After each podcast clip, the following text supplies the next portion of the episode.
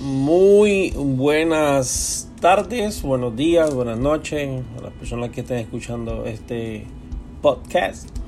Un saludo a todos. Les habla tu hermano en Cristo, Xavier Rodríguez. Y queremos darle la bienvenida a nuestro podcast del día de hoy. Y queremos comenzar rapidito porque solamente tengo 15 minutos nada más para poder hacer este podcast. Así que le damos un saludo a todos los ministros, a todos los hermanos que escuchan este mensaje. Recuerde que usted nos puede también visitar a través de la www.jesusrompecadenas.com. Búscame por las redes sociales como Xavier Rodríguez o la página de like Radio Jesús Rompecadenas. Nos fuimos. Las temperaturas en Texas en estos momentos en mi área en Waco está a 100, era 98 eh, la máxima en el día de hoy es a 104, eso va a estar bien caliente. La mínima a 79 en la noche, pero eso ya viene siendo 2, 3 de la mañana. Así que va a estar bien caliente, hidrátese bien, tome mucha agua, tome mucho Gatorade. Eh, trate de no estar mucho tiempo afuera, si es que va a estar afuera. Eh, y pues me solidarizo con los trabajadores de la calle porque ese es el trabajo duro que tienen. Así que bueno, pues a cuidarse. En noticias cristianas eh, hay un, loco por ahí eh, de la iglesia de la unificación, una secta de Jesús. Dice que Jesús reencarnado intenta pasarse por evangélica en Brasil, así está el mundo. Se llama Sun Muy Moon, conocido como Reverendo Mon.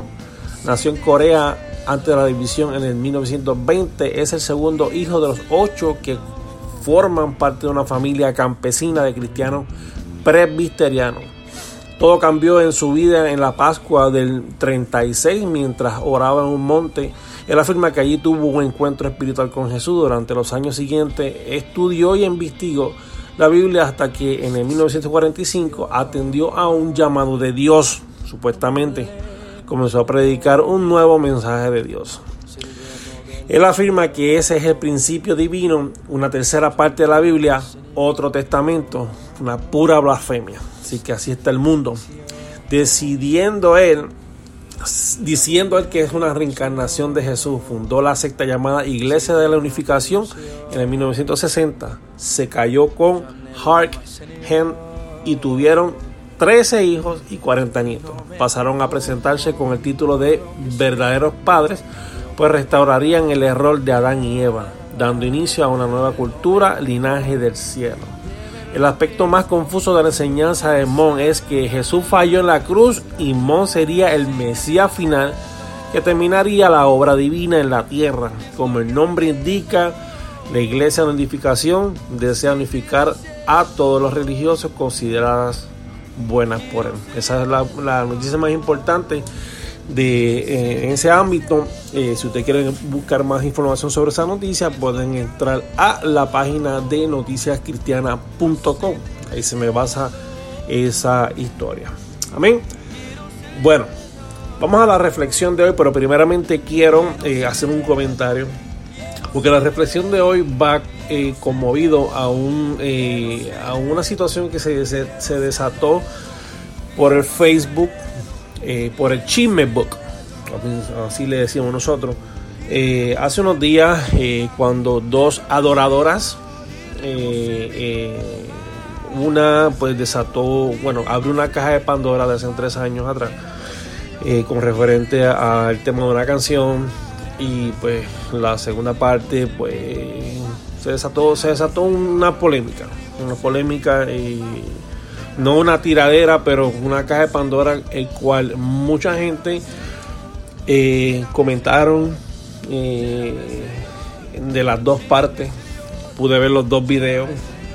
Eh, realmente pues me conmovió mucho porque pues de la cierta manera que lo cuenta una de las adoradoras pues tiene mucha validez, tiene mucha certeza en lo que, en lo que menciona y tiene mucha creencia. Pues la otra parte, eh, vi el video también, eh, se, se, se, postó como, como un poquito arrogante en su video y pidiendo perdón por las redes sociales. y pidiéndole perdón a las personas involucradas. A las personas involucradas, las mismas personas cual taparon el pecado de esa adoradora. Así que, mi opinión, si tú tienes algo en contra de tu hermano, lo mejor es que tú vayas donde ese hermano y le pidas perdón. Amén. Mira lo que hice en mi reflexión en este día. Amén. La contienda entre el ser humano. En segunda de Timoteo 2.24 dice, porque el siervo del Señor no debe ser contencioso, sino amable para con todo, apto para enseñar, sufrido. Mira, la contienda es un ladrón que debemos aprender a reconocer y a manejar inmediatamente. Y vuelvo y repito, como digo en, todos, en, todos mis spots, esto me aplica a mí también. Es necesario controlar antes que nos controle a nosotros. Ser contencioso significa que por costumbre disputa o contradice todo lo que otros afirman. Una persona así discute con amargura y produce discordia. Algunas veces la discordia es abierta, como en este caso, otra es corriente de rabia debajo de la superficie, o sea, escondido. La contienda es muy peligrosa y más peligrosa de mi hermano cuando se desata por Facebook, por las redes sociales. Es una fuerza satánica, envidia para destruir. La Biblia dice que debemos resistir al diablo firmemente. Primera de Pedro 5, 8, 9 dice, sed sobrio y velad, porque vuestro adversario el diablo, como león rugiente, anda alrededor buscando a quien devorar, al cual resistir firme la fe, sabiendo que los mismos padecimientos se van cumpliendo de vuestros hermanos en todo el mundo. Eh, cuando alguien nos hiere o nos ofende, el enojo empieza a subir. No es pecado enojarse, dice la palabra, airaos pero no pequéis. Pero no debemos permitir el rencor y manejar los sentimientos de manera adecuada.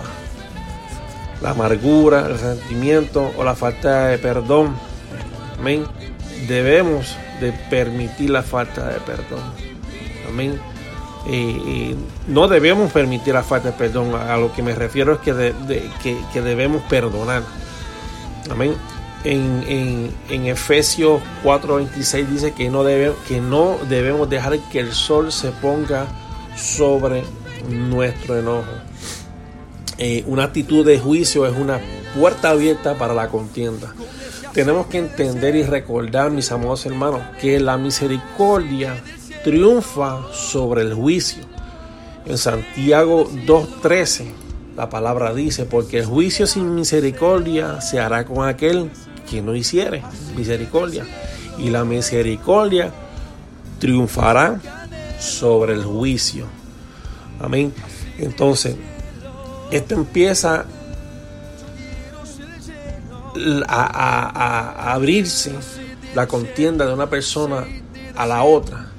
Nos destruye la armonía y la unidad en realidad nos saca del área de las bendiciones de Dios. Es bien triste.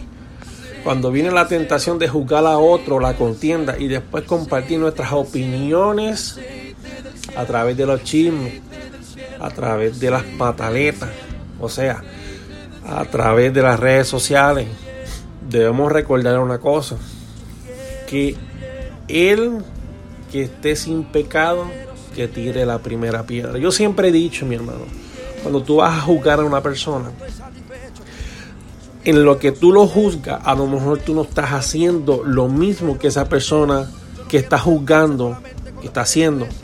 Pero a lo mejor estás haciendo algo peor o algo semejante a lo que esa persona eh, está haciendo. Amén. So, básicamente estamos pecando por el mismo lugar. Y lo que debemos hacer nosotros, cuidarnos vuelvo les repito, yo les hablo por mi experiencia, yo les hablo, eh, eh, eh, por mí no soy, un, no soy un ser humano perfecto, he tenido contiendas, lo acepto, pero estoy tratando de ser una mejor persona cada día, alimentándome con la palabra de Dios y juntándome con gente con gente buena. No, no gente buena, porque nadie es buena. Jesús dijo que no hay ningún solo bueno en, la tierra. Pero dándome con gente que edifican. A la gente que no edifican, tú no es que las eche para el lado, pero por lo menos conócela. Conócela. Tristemente en este caso hubo un, una tremenda confianza, una tremenda amistad y, se tornó de otra manera. Es triste, pero la realidad es que en la vida del Señor hay de todo. Simplemente tenemos que ser estudiosos y cautelosos. Yo soy de las personas que si la persona que está a mi lado no me, no me, no me edifica, entonces yo prefiero echarme un lado. Dios te bendiga, Dios te guarde, oro por ti, oro por tu situación. Si necesitas algo de emergencia, aquí estamos para ayudarlo, pero de lejos. Así que haz esto. Cuando te veas en contienda, lee Romanos capítulo 14 para que te acuerdes que todos tenemos distintas ideas y opiniones y maneras de hacer las cosas. Amén.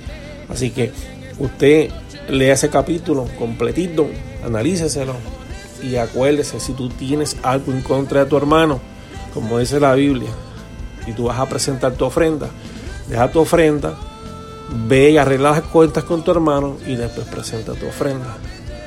Y mi hermano, no andemos en contienda en el Facebook. El Facebook es sirve como para bendición, también como para maldición. Depende cómo usamos. Yo soy de las personas que he acostumbrado a hacer en muchas contiendas a través del Facebook y he tenido gente a mi lado, amigos, especialmente mi esposa también me dice, hey Omar, bájale de rayita. Eso me he puesto a pensar, tienes razón. Porque es que hay a veces que también los comentarios de muchas personas le calan a uno, ¿me entiendes? Y como que incomodan. Pero si no es para ti, no te debes de preocupar, usted tranquilo. Pero lo más feo que se ve es hoy en día es que ministros le tiren a las propias ovejas y que ministros se tiren entre ministros. ¿Me entiendes? Si alguno se crea religioso, amén, así dice la palabra. Ustedes saben el resto.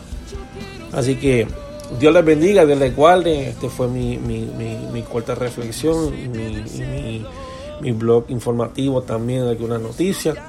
Lo que queremos es bendecir al pueblo con estos podcasts. Recuerde que nos puedes visitar a través de la www.jesusrompecadenas.com. Ahí tenemos nuestra radio para que escuchen música que edifique el alma y también tenemos nuestros podcasts eh, eh, alojados en esa plataforma, igual que en, iTunes. ¿ok?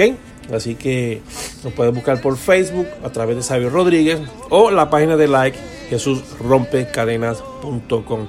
Acuérdense que también nos pueden escribir a través de Radio Jesús Rompecadena arroba gmail.com. Amén. Así que Dios les bendiga, Dios les guarde. Será hasta la próxima.